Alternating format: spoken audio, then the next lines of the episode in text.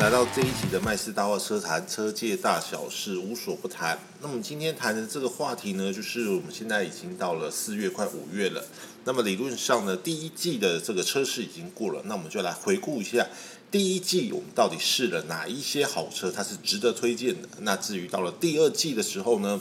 我们还有什么样的新车呢，可以跟大家来介绍的？首先呢，我们在第一季的时候呢，因为第一季的时候我们卡了一个过年的时间，但是呢，在这个时候，呃，其实台湾它还是有蛮多好的这个车款出现的。那其中我自己啊，印象中我我自己觉得比较深刻的车款呢，有一些啊，像包括比如说像 MPV 车型来讲的话呢，像 Honda 的 Odyssey。它呈呈现出了一个大改款，那我觉得在整个大改款之后呢，我觉得欧德奇它的产品力来说呢，它会就会变得更强一点点。那在 MPV 这个车型里面，我觉得它比较特殊的一点就是说，过去很多人会觉得说 MPV 这个车型呢，它就是比较属于商业化使用的，亦或者是说，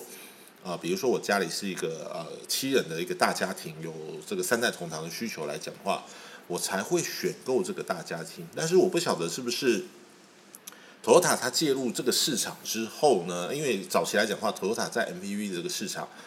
老实说，它其实并没有经营的非常认真啊。那在台湾的时候，那个时候只有 Previa 这个车型，那很多公司行号呢也会选择它来做呃公司车。可是自从呢 Toyota 的这个阿法导入台湾之后呢，很多的这个机关政要呢都发现说。哇塞，这个车子实在是太好用了。第一个，它不像房车一样，它必须呃，它的坐姿来讲的话会比较局促。因为呢，这种 MPV 的车型，第一个来讲，它的坐姿呢就会比较高一点点，坐起来比较舒服一点点。此外呢，因为它的空间比较大，所以它在车上要跟幕僚做个开会、做个沟通的时候呢，它是非常的方便。而且我觉得 Toyota 的 Alpha 有个好处就是，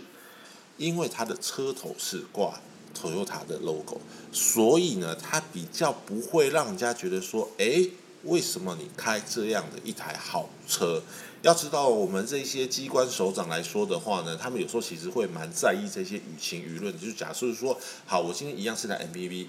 你开一台福斯的这个 Multivan T 六点一的话呢，大家可能觉得说，哎，你们是不是钱太多，预算太多？你怎么都做一个这么好的车子？可是呢，如果说呢，你搭的是宾士的这个 V Class 来讲话，哦，这个更不用讲，就是说，哇，你这个这个机关首长就是有点太浪费的嫌疑了。可是呢，如果我今天挂的是个 Toyota，即便它的内装非常的豪华，大家会觉得说，哎呀，反正这是 Toyota 嘛，它就是跟这个 Vios 一样啊，都是挂一样的 logo。它又不是说它今天买一台这个 Lexus LM，所以呢，这个阿法的车型呢，在台湾来说呢，其实卖的非常的好，卖的非常好之后呢。头塔呢，他也觉得说，哎，好像这个市场是可以经营的，哦因此呢，他要再导入一款价格又更为低廉的一个车型，呃，MPV 车型叫什么？叫 Grand Via。所以在这两个车型的夹杀之下呢，让过去一直比较属于冷门市场的这个 MPV 车型呢，在台湾的车子忽然间就是火了起来。所以呢，我觉得 Honda 在过去来讲呢，它一直都是靠什么？靠 CRV 来救整个 Honda。可是呢，CRV 毕竟呢，它也面临到这个产品力开始的这个新鲜感开始下滑的这个局面呢。于是呢，它在这个时候呢，导入了全新改款的这个 Odyssey 来挽回说它的整个的是一个市占率。那这个 Odyssey 呢，其实你观从它的外观来看，你就会发现呢，就是它其实是一个比较偏美系车款的一个孩子啦。那在美国外，尤其是在美国来讲的话，这种车子其实就是所谓的保姆车啦。那我们知道。呃，你如果有看那个史密斯夫妇的时候，你就会知道，就是说，呃，他老婆呢早上呢就会开着一台像这种所谓的 MPV 的面包车呢，他载小朋友去幼稚园啊去上课，然后自己才去上班，或者是说他送完小孩子之后呢，他才会开这台车子回家换他自己的车子，再到公司去上班。所以这个车子呢，它本身它的载运空间就比较强。那么除了欧德喜之外呢？Toyota 呢，他感觉就是说，哎，我对这个市场实在是觉得太有意思呢。于是呢，他在今年第一季的时候，他又发款了，呃，他又发表一台什么车呢？叫做 Sienna。Sienna 这个车子呢，其实非常的有趣哦。因为 Sienna 这个车子最早的时候，其实何泰他是对他一点兴趣都没有，他觉得说这个车子根本就不会卖啊。可是呢，你觉得不会卖？水货商怎么样？水货商他闻到商机了，所以呢，当时呢，在滨江街有一个水货商叫做正佳汽车。你现在如果到滨江路的时候，你还可以看到这个所谓的正佳汽车，它就是开始导入了这个所谓的水货版、平输入版的这个实验呢。结果卖卖卖卖卖的太好了。那这个正佳汽车呢，它过去呢，它也是负责这个 Toyota 的这一些啊车辆的销售啊，或者说是一些呃零件上面的啊一些保养维修。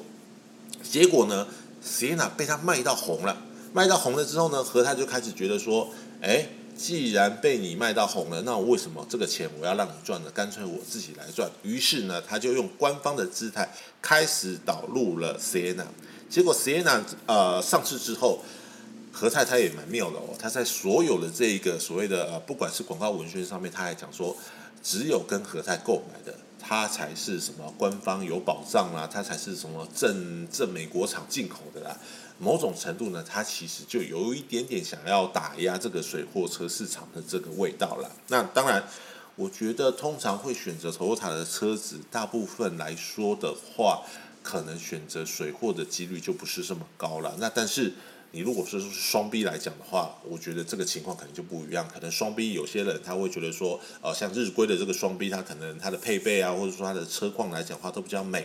他们可能会选择这个水货的这个车款。但是 Toyota 呢，我觉得大家大部分呢，他还是会选择这个呃总代理的这个车款。那这个 Sienna 在试驾的时候呢，我发现呢，它有一个非常有趣的地方，就是。它的后面呢有提供一个两百二十二伏特到一百一十一伏特的这个插头，那它这个插头呢不是美国的，就跟我们一般用的这个家用的插头是一样的。你可能会觉得说，因为很多的现在很多的这个露营车里面它都有附这个插头，那这个插头其实没有什么了不起的。可是呢，我们在试驾的时候呢，官方给我们一个一个说明书啦，一个说明书，他就说国外有媒体呢把它拿来用。这个插头的这个供电呢，因为他说它的功率可以提供到一千五百瓦的这个电器哦，所以他就把它拿来这个烤培根，用微波炉来烤培根。我们在试驾的时候呢，我自己实测是说我拿气炸锅来拿它来炸鸡块，结果呢它是可以用的。虽然说我觉得这台车子搭配了一个这么样野外露营风的配备，感觉好像有一点点突兀啦，就是说。也许你会开着这个 Defender，或者说开着其他的 SUV，你可能去露营，那所以你需要一个插头，你可能需要呃发电呢，或者说你需要这个照明，或者说你需要去插一个电磁炉还是烤箱之类的，不管。可是实业长这个车子感觉好像就比较没有什么越野性的能力，所以你配这个配备来说的话，感觉很像有点怪怪的吧。可是呢，就在这个时候呢，我的朋友啊，他就跟我说啊，他说他觉得这个配备很棒。我说那这个配备哪里棒呢？他就说，像我们有时候我们带小朋友出去玩的时候，有时候小朋友夏天到了嘛，去玩水，或者是说，哎，下大雨的时候他淋湿了。当我现在这个车上有这种插头，可以用这种高功率电器的时候，我在车上可以帮他准备一个什么？准备一个吹风机呀。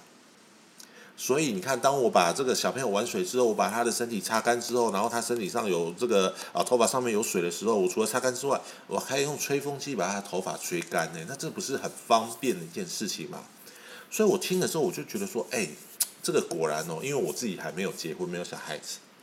我觉得这个真的是一个呃家里有小朋友的这个用车主他会去考量的一个问题。像我自己，其实我是不会想到说，哎，原来这个车子有这个功能。那我在想说，对呀，这个车子其实也蛮实用的，所以我自己在试车文章的时候，我也去提到，就是说，哎，如果可以的话，哦，就是以后就是因为我们知道和泰他常常在这个促销会的时候，他就送什么送电视，都送什么 JVC 的六十五寸电视啊，还是五十五寸的电视。我觉得他们似乎以后这个 Sienna 在促销的时候，就干脆送一个戴森的呃戴森的这个吹风机，我觉得这个感觉好像蛮不错的，而且我觉得它。它非常实用的，所以这两台车子呢，我觉得它是，我觉得在第一季里面，我觉得它是，如果说你想要买 FEV 车型的这个车主来说的话呢，我觉得你是可以留意这两个作品的。那第三个呢，因为我们既然讲到 MPV 车型，我们就把这个一次就把所有 MPV 的车型讲完。到了第二季的时候呢，Kia 呢，它又推出了全新新一代的这个 Calibo。Calibo 这个车子呢，它也是跟这个所谓的呃，Honda Odyssey 一样的，它也是属于一个比较美规版的一个车型的设定。可是这一代的 Carnival 呢，它更大，而且它的配备更豪华。那我们在录这一集节目呃节目的时候呢，其实这台车子还没有正式的上市，它现在只是开放给所有的这个呃媒体在做一个试驾。那我自己本身是还没有摸到这个车子啦。不过就从它现在所流露出来的照片来看的话，我觉得现在 Kia 跟 Hyundai 的车子，我觉得都不可以用过去的这一种韩国车的角度去看的，因为我知道其实。可能因为棒球的关系，或者是一些像台过去跆拳道、奥运跆拳道的一些关系，所以很多人对于韩国车的这个印象非常的不好，包括我自己在内。因为大家就是怎么讲，好想赢韩国，对不对？可是呢，我自己呢，在三四年前我到韩国的这个现代总部去参访的时候，我就觉得说，其实人家的现在这个整个进步的幅度呢，我觉得是非常的明显的。但当然。我觉得资金的投入是一回事啦，因为毕竟整个现代集团它就是韩国非常著名的三大财团之一嘛，包含三星啊，包含 LG 啊这些之类，它是个非常大的一个综合性的集团。那它的这个集团的成员也是包山包海，它有做保险啊，做医疗啦，做建筑啦，那做航运啊，甚至它有它的自己，它本身就有钢铁厂。所以你看哦。如果我们台湾的自制车子都要跟中钢啊，都要跟什么国外的进口这些钢材，然后来台湾再去加压成型来讲的话，现在它不用，现在它自己本身它就有所谓的钢铁厂，所以它就可以从它自己的关系企业里面去获得品质最好的一批钢材来做它的车子。所以大家会发现到一件事情，就是什么，不管是现代或 Key 啊，它现在在卖车的时候，它都会强调什么，它用的都是所谓的高刚性钢材。那这个高刚性钢材是哪里来？其实说穿的，就是由现代重工、现代钢铁所提供给同样一个集团的现代汽车所使用的钢材。所以我觉得这个是他们一个，我觉得算是优势啦。但是我觉得它还有一个很厉害的地方，就在于说，他们已经过去呃摆脱了过去这种所谓的闭门造车的这个心情。过去韩国的设计的确，我觉得是有一点点惊世骇俗了，因为你就不了解说。它的这个设计就是，你会一眼就知道它是韩国车，但是你不会觉得它很美，你会觉得说这台车子好好奇特哦，好古怪哦。可是自从这个韩国他们这个加入了这个 Peter Strider 之后呢，他也陆续的去挖角很多的这个 B N W 的工程师，所以呢，其实现在我觉得无论是 Key 啊或现代，基本上因为他们是同一个集团嘛。我觉得他们有一点点像是韩皮欧股的一家车厂。什么叫做韩皮欧股呢？就是它 logo 一样是韩国的一个企业，可是呢，它绝大部分的设计呢，绝大部分的这些工艺的造诣呢，它都已经交给了所谓的这一些，我我我都把它称为是八国联军啊，可能是从福斯挖角这些人，从 B N W 挖角这些人，从 Lamborghini 挖角的这些人，来去帮他做一个车辆造型的设计。而他们对于国外的这一些专家来说呢，他们也是给予非常高的一个待遇。除了我给他钱之外，他们更是直接在法兰克福的时候去设立了一个所谓的欧洲的研发中心。那其实这个欧洲的研发中心呢，讲穿了就是这一些。外国的这一些高干们，这些呃欧洲的高干们，他们办公的地方，他们就不用到韩国的总部来上班，他们只要开会的时候，或甚至是透过视讯会议的时候，跟韩国总部这边做连线就好了。至于车辆的开发测试什么呢？我全部都可以留在欧洲完成。因此呢，我那次在参访的时候，他们还特别带我们到了他们到纽柏林赛道的这一个他们的测试中心去去做一个研发。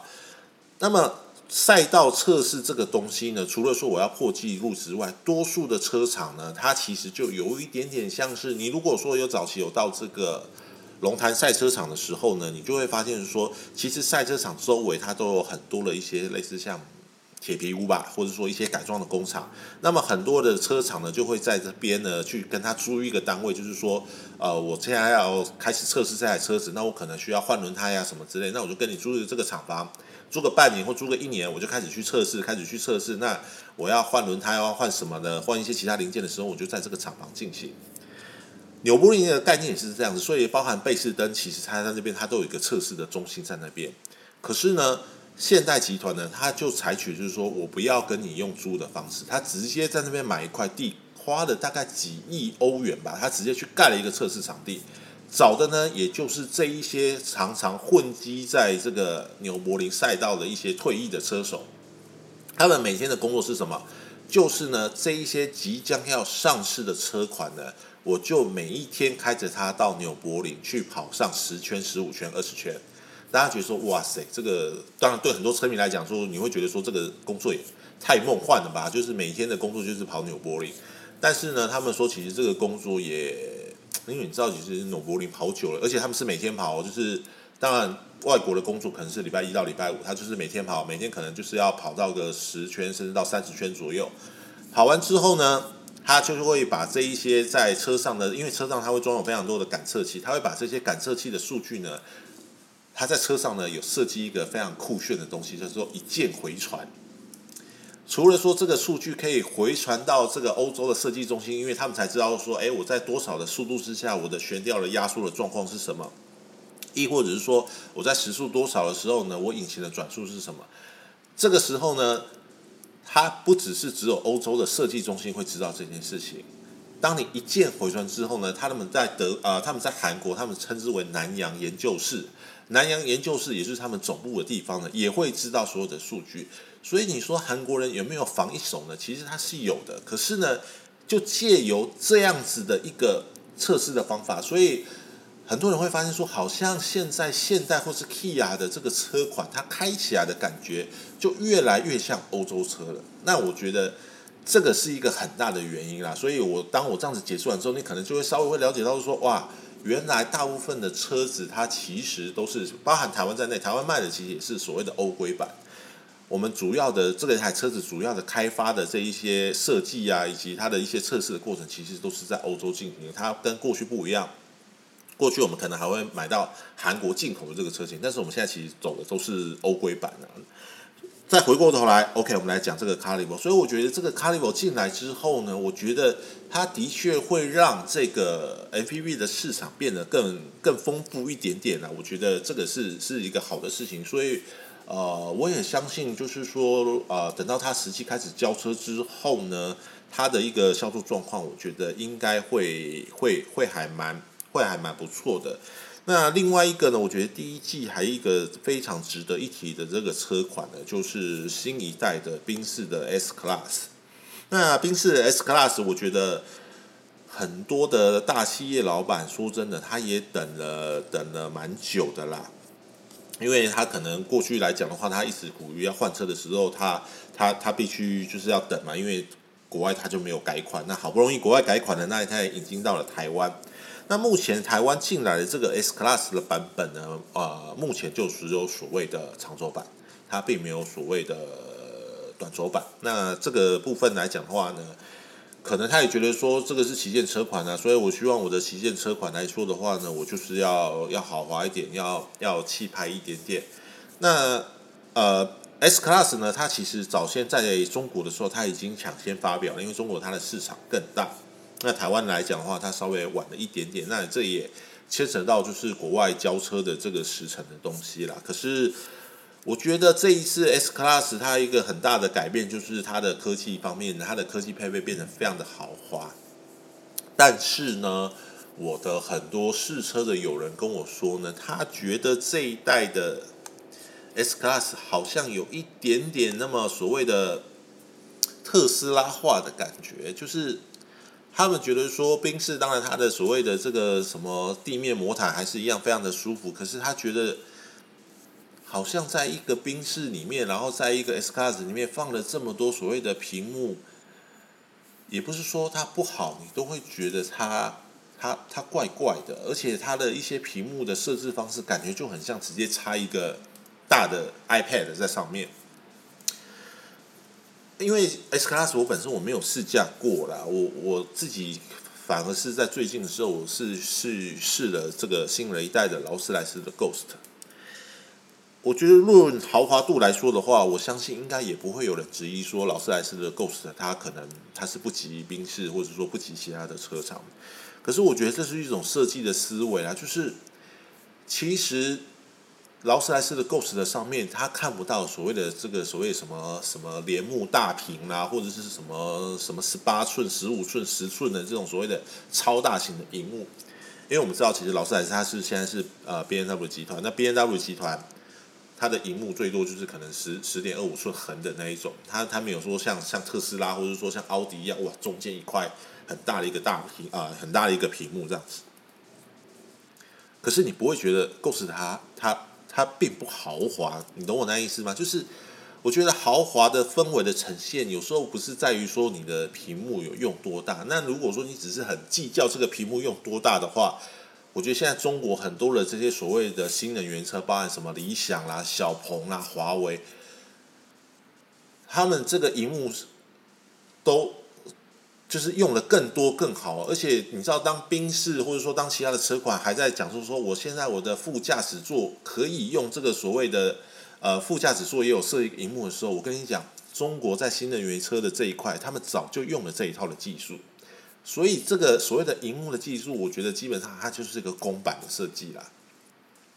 就是比如说，好，我是一个这个软体开发商，或者说我就是这个荧幕的开发商，我已经有开发。类似相对应的产品了，所以你每个车厂你知道花钱跟我买，所以你可以装，你可以装，你可以装，我最多就是帮你修改这个荧幕的大小尺寸，去符合你车型的这个状况而已。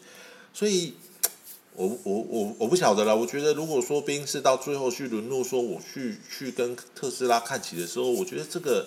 好像怪怪的。当然，你可能在一个 A Class 或者说在 C Class 这些比较入门的车款的时候，你用一些很。新颖、很高科技的这个元素，的确是它会吸引到一些年轻的买家。但是对于这一些老板来说，你觉得他真正他真的喜欢这些所谓的大荧幕吗？或者说，你当你所有的这个操控都必须要透过荧幕的选单一层一层去选的时候，这会不会有一个所谓的科技的隔阂在啊？我觉得这个这个是我还蛮蛮执意的一个地方啦。那我也不是说这台车子不好啦，我觉得就是你如果有兴趣对这台车有兴趣的话，你当然可以到展示间去，说明你自己是呃实际试驾的结果，你觉得是非常的好。那么以上呢是我觉得大概是这一季来啊第一季来说呢，我觉得几台我觉得比较呃有趣的一些车子。那到了第二季的时候呢？通常第二季呢是所谓的车市所谓的淡季啦。不过呢，因为我们知道，其实在呃照以往的时候，这个时候呢，因为包含呃国外一些车展，比如说像法兰克福车展，或者说其他车展，它结束之后，它像上海车展，它结束之后呢，有一些车型呢，它会陆陆续续的会开始会上市。那因为今年因为疫情的关系，所以这个时程稍微有一点点改变。台湾呢，在第二季呢，会有一些什么比较？我觉得重磅的车款呢？我觉得第一个像是八代的 Golf，那八代的 Golf 终于要来了，大概就是在第二季的时候会上市。此外呢，VAG 集团呢，我觉得它最近动作也算是不断啊。那除了这个八代的 Golf、BW 的 Golf 之外呢，Skoda 的 a t a v i a 也即将要进来了。那这两台车款呢，其实它都是真正能够帮车厂赚钱的一个车款，因此。啊，刚才那个 V W 不好意思，V W 刚才忘记讲了，它 V W 的 T 冠啊，它的大改款的车型也导入了台湾。我觉得这两个车啊，这三个车款来说的话，虽然都是 V A G 集团的这个车系，它接下来呢，我相信它会在这个销售成绩上面也会做出一个蛮蛮合理的一个相对应的，因为我觉得这个在国外都是一个非常重量级的一个车款，这是三个车款。至于呢？很多其实听众他也很关心，就是呀，他也会很多人会去问麦子，就是 Toyota 的 GR Yaris 到底可不可以买啊？那也有很多人说，一百八十几万买个 Toyota 合理吗？我的答案是这样子啊，我觉得买车这个东西哦，你如果喜欢的话，卖再贵它都合理啊。那你如果不喜欢的话呢，卖再便宜它都不合理啊。我觉得这样讲最最简单了。当然，G R 雅力士它有非常多这个丰功伟业啊，比如说他在 W R C 的这个成绩啊，或者说他在纽柏林赛道的一个成绩的表现。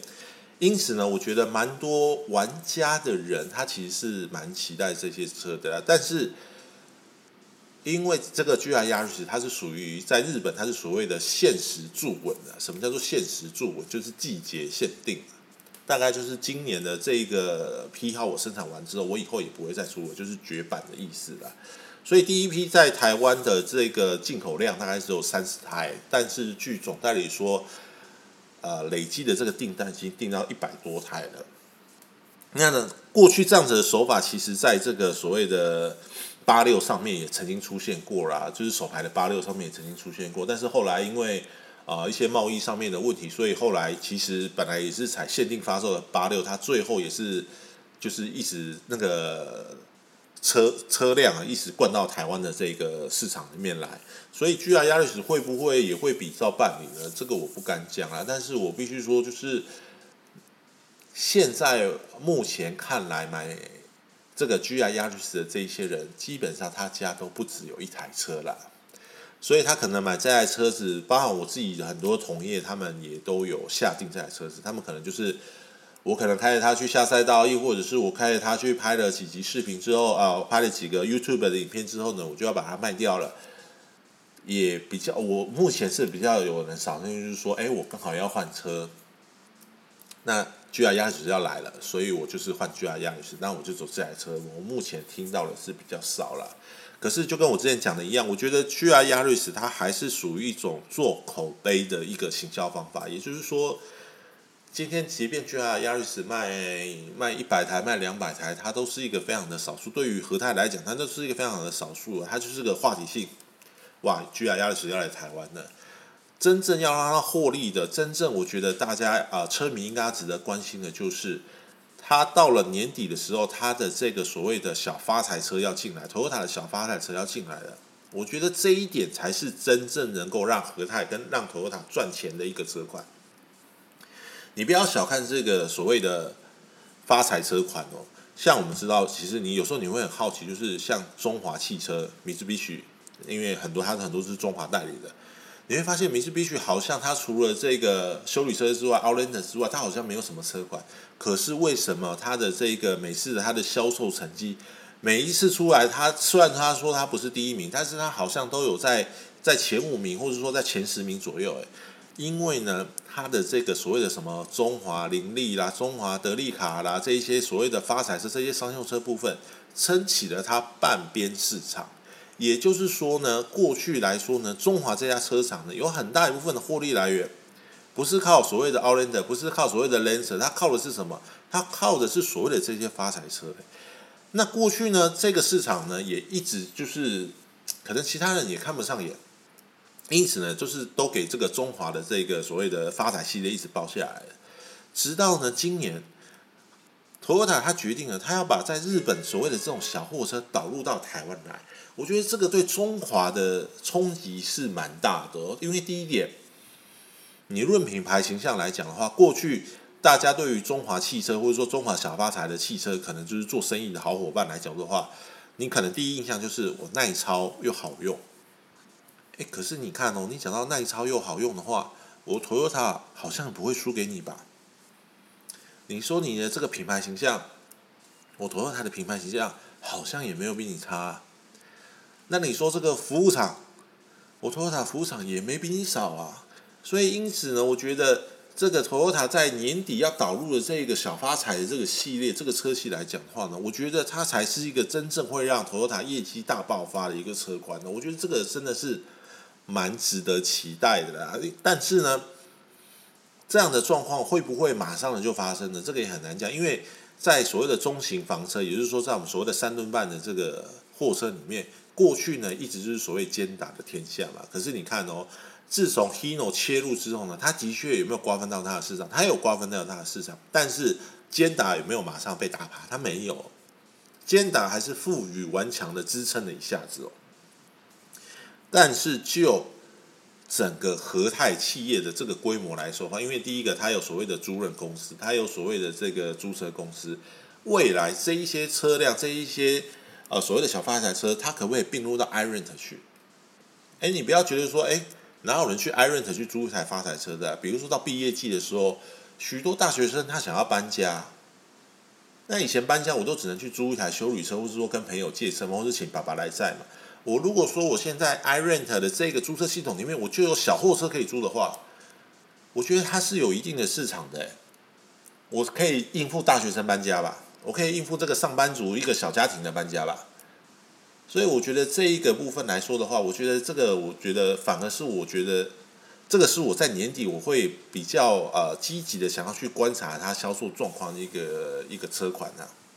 那么以上呢是我对于呃今年二零二一年的第一季到第二季的车款的一个车市的一个分析，以及我的一个小小的呃也不敢说是预估啦。那么呢，各位车迷呢，你如果说呢对于这个台湾的车市，或者说你对于我聊的车款呢，你有什么样不同的意见，或者说你想要知道？什么样的车款呢？也欢迎你到麦斯大话车坛的这个粉丝团下面去留言，亦或者你可以上我们卡林河的这个网站呢去搜寻最新的相关讯息。我是麦斯，今天的节目就到这里啦，谢谢，拜拜。